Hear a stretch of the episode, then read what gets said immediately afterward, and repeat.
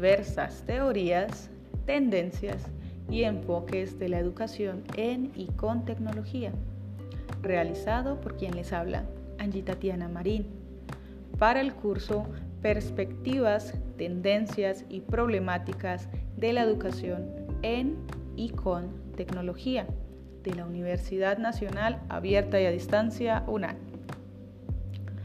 Para empezar, es necesario tener en cuenta que la tecnología ha invadido todos los aspectos del ser humano.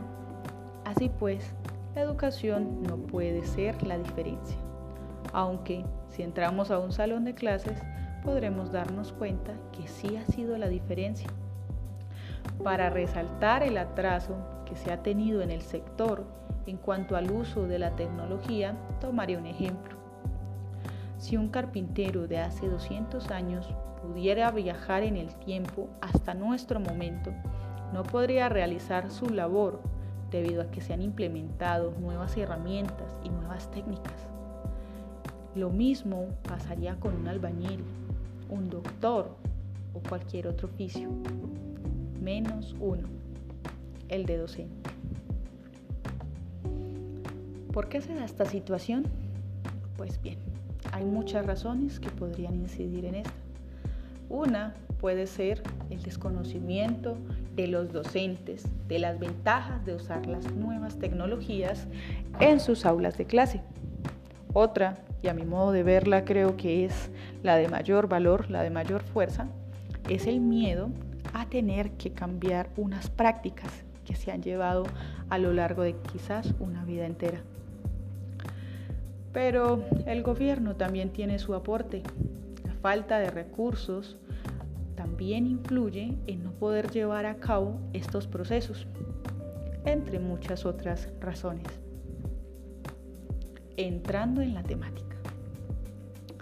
Uno de los fines del uso de la tecnología en la educación, según EGEA y Munevar 2020, es permitir experiencias significativas las cuales se basan en los principios de la globalización, la interdisciplinariedad y la transdisciplinariedad. Con esto se pretende enfrentar los cambios del mundo actual bajo un uso ético, responsable y eficiente de la tecnología. Estos fines requieren obligatoriamente un enorme cambio de la actividad docente, pero permitiría propiciar el aprendizaje de los estudiantes a través de procesos innovadores que permitan generar nuevas formas de pensamiento y desarrollos cognitivos que antes no se daba, sin contar que nos ayudaría a enfrentar problemas como el desinterés por parte de los estudiantes, a la par que permitiría que formáramos estudiantes para el siglo 2000, para el siglo 21. Modelos. Dentro de los modelos que guían, o más bien, que pueden ser guiados a través de la pedagogía de la tecnología, encontramos la ciencia cognitiva, el constructivismo, el construccionismo, entre otros. Tendencias. Al igual que en otros campos, en la educación se pueden evidenciar tendencias. En este caso, las tendencias tienen que ver con el uso de herramientas propias de las TICs en los procesos de enseñanza-aprendizaje. Entre ellas podemos mencionar el uso de simuladores interactivos, el aprendizaje inmerso, la gamificación, la formación audiovisual, aspecto muy importante, por cierto, para las personas que aprendemos de manera visual. Recursos educativos digitales, el uso de las redes sociales con fines educativos, aplicaciones móviles, libros digitales, entre muchos otros.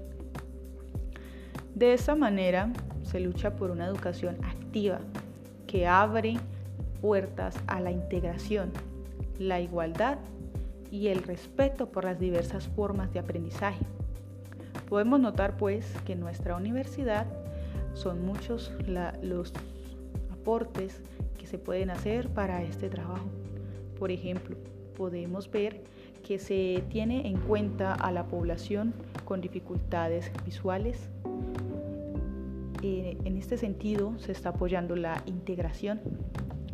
La igualdad se apoya a través de la oportunidad para aquellas personas que no se encuentran en las ciudades o que trabajan de acceder a la educación superior o de continuar con su proceso de formación.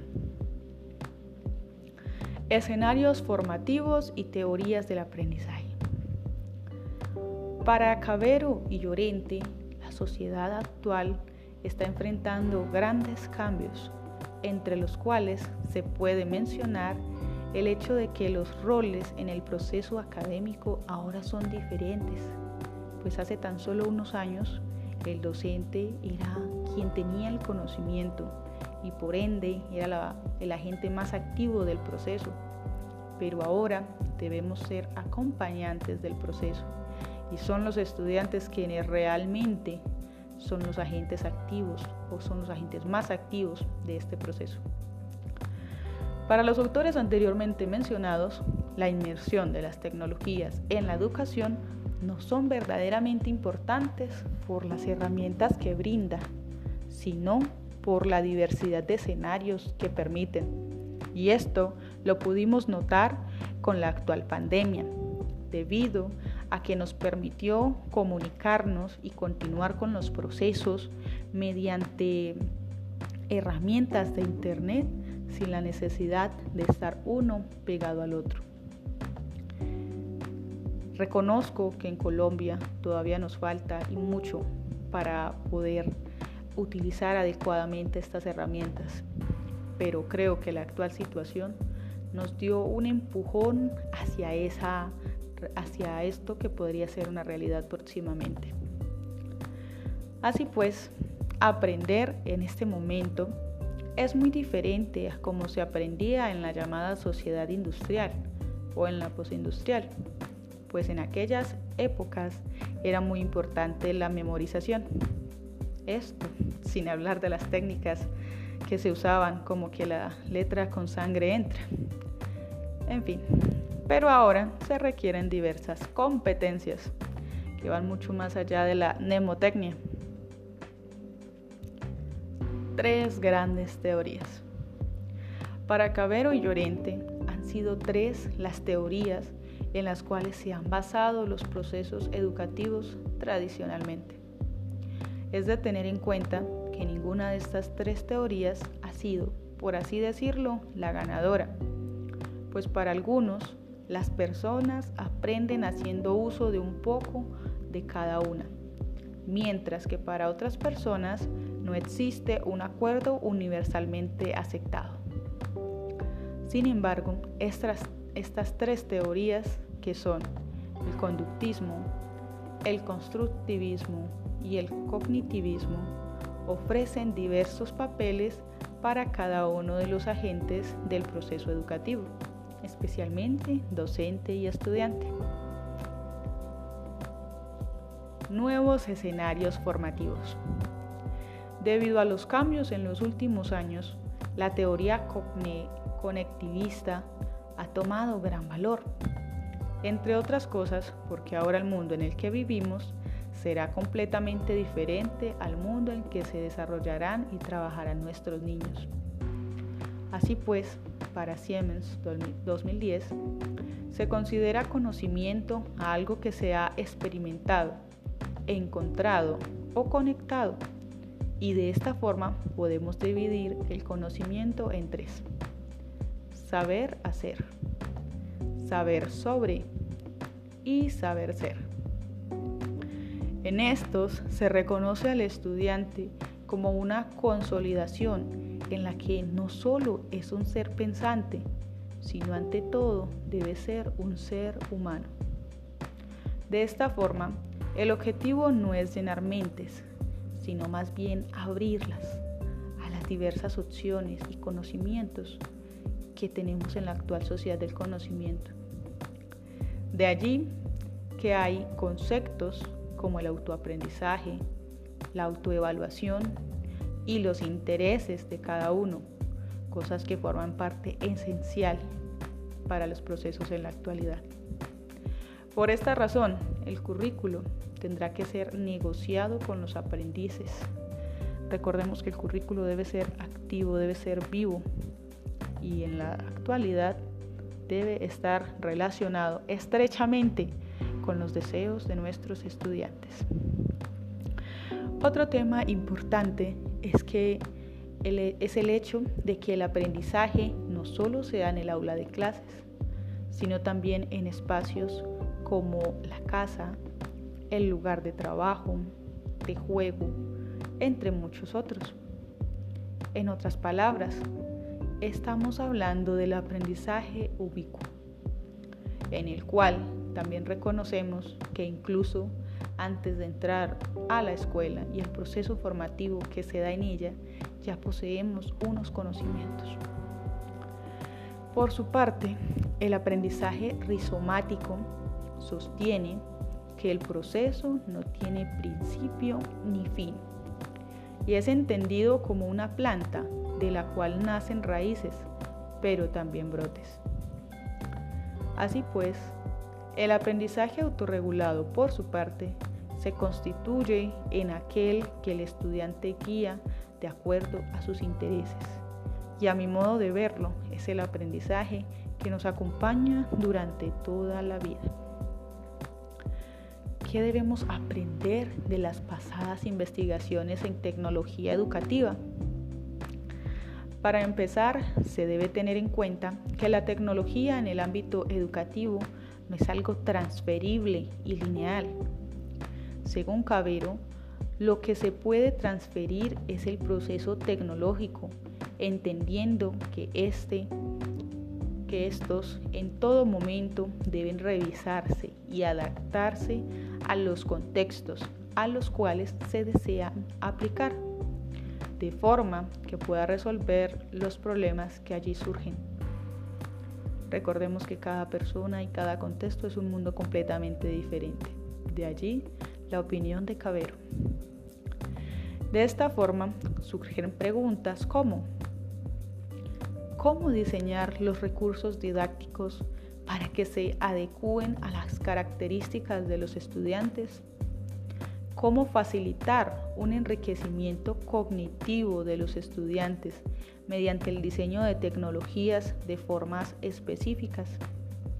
¿Cómo crear escenarios enriquecidos de aprendizaje? ¿Cómo comprender la significación de los contextos virtuales o analógicos tienen en el comportamiento psicoeducativo de los medios? ¿Qué actitudes presentan los docentes y discentes respecto a las TICs y cómo las mismas repercuten en la interacción que establecen con ellas? Agreguemos más ideas. Para Salinas, la agenda de investigación en nuestro campo relacionada con el uso y las posibilidades de las TIC en educación se caracteriza por experimentar un ritmo acelerado en las novedades y temas emergentes, por ofrecer un gran abanico de elementos de interés, también por estar fuertemente influenciado por las modas y al mismo tiempo puede ocurrir que nos esté prestando la debida atención o valor y rigor de las investigaciones. ¿Qué otra cosa debemos tener en cuenta? Al llevar a cabo investigaciones sobre la tecnología en el campo de la educación, se deben reflexionar sobre aspectos como superar el modelo comparativo de medios, la falta de fundamentación teórica, combinación de diferentes metodologías y técnicas y estrategias de investigación, tendencia hacia los estudios sistémicos, ampliación de los informantes. Para futuras investigaciones, No se trata tanto de una investigación empírica, cuantitativa, orientada a la generalización de resultados, como de una investigación con implicaciones sobre la práctica, cuyo énfasis es la solución de problemas y la construcción de conocimiento dirigido al diseño, desarrollo y evaluación del proceso educativo, así como a desarrollar principios y orientaciones para futuras investigaciones y que cada día acumula mayor respaldo. Tecnología educativa y su papel en el logro de los fines de la educación. Para empezar, es necesario tener en cuenta que para Cabero Almenara 2013, la tecnología educativa se muestra a lo largo de su historia como una disciplina viva, polisémica, contradictoria y significativa, aludiendo con ello a la importancia que han tenido las transformaciones en las que se ha visto inmersa y las diversas formas de entenderla en el discurso pedagógico. Consecutivamente, Area Moreira 2009 ubica las raíces de la tecnología educativa en la formación militar norteamericana de los años 40, en la que era necesario generar mecanismos para formar a un gran número de ciudadanos como soldados y oficiales, empleando programas instruccionales para el logro de objetivos concretos de aprendizaje. Tecnología educativa en la actualidad. Para Torres 2017, hoy en día, la tecnología educativa constituye una disciplina encargada del estudio de los medios, materiales, portales web y plataformas tecnológicas al servicio de los procesos de aprendizaje en cuyo campo se encuentran los recursos aplicados con fines formativos e instruccionales diseñados originalmente como respuesta a las necesidades e inquietudes de los usuarios.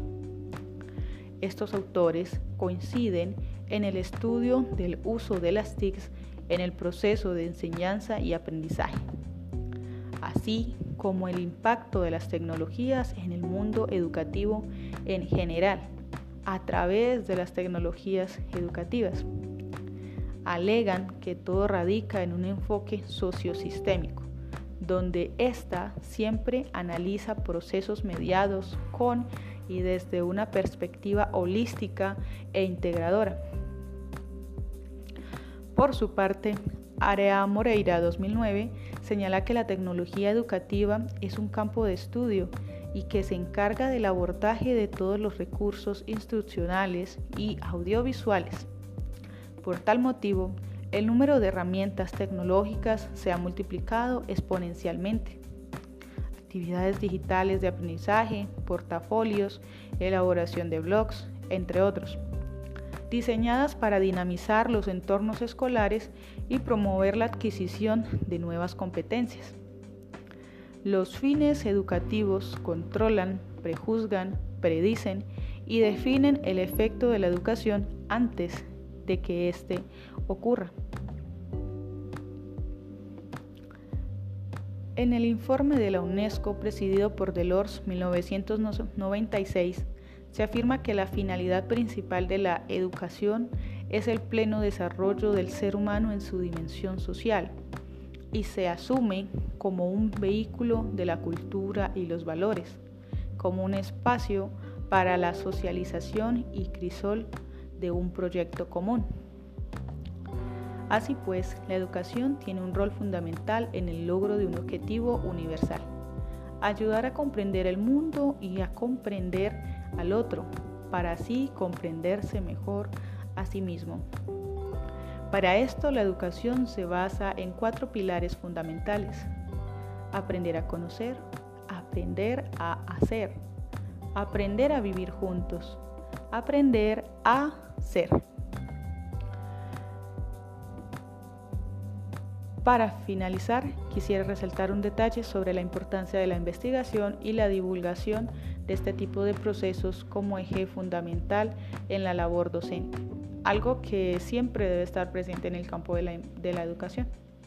Nuestra historia cultural está plegada de héroes artísticos, literarios y religiosos, pero nuestros héroes científicos y tecnológicos apenas si son conocidos por nuestros escolares.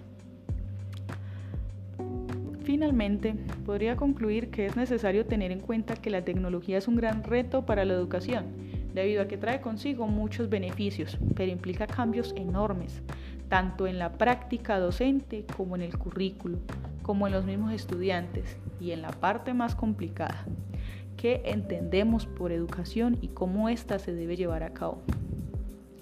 Por otro lado, no se puede desconocer que las personas tienen diversas formas de aprender y que si bien se han realizado muchas investigaciones y son muchos los aportes que han hecho autores como psicólogos, pedagogos, neurólogos, entre otros, aún no hay una teoría que sea aceptada universalmente sobre la forma de aprender de los seres humanos. De otro lado, es de tener en cuenta que las nuevas tecnologías nos ayudan a solucionar serios problemas que enfrenta la educación en la llamada sociedad del conocimiento. Entre estos podemos encontrar la falta de atención por parte de los estudiantes, la dinamización de las actividades, el, el papel activo y autónomo que debe desempeñar el estudiante, entre muchos otros. Por ello, se requiere que como docentes replanteemos y orientemos nuestro quehacer hacia estudiantes abiertos a los cambios, dispuestos a la implementación de estrategias que les permita salir adelante ante los retos de la actualidad. Para finalizar, quisiera agradecer su atención.